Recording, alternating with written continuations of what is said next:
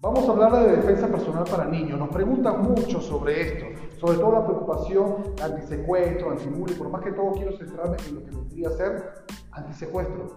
Señores, la responsabilidad de cuidar a los niños chiquitos es nuestra, no es responsabilidad del niño, es nuestra responsabilidad. Los niños tienen que estar acompañados. Ya no podemos hacer eso de mandarlos a comprar algo en la tiendita, no podemos hacer eso. Estos tiempos no nos permiten hacer eso, lamentándolo mucho.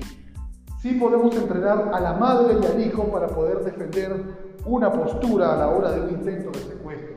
Pero, pero enseñar al niño a agarrarse de las piernas y esas cosas que vemos por ahí, no lo hagan, no crean en esas estupideces. Pregúntenos sin ningún tipo de, de pena y de vergüenza, nosotros podemos responderle. No crean en esas cosas que el niño se va a tirar y se va a enganchar de las piernas. No crean en eso. Hablemos con la verdad. Somos Caracas. Un abrazo.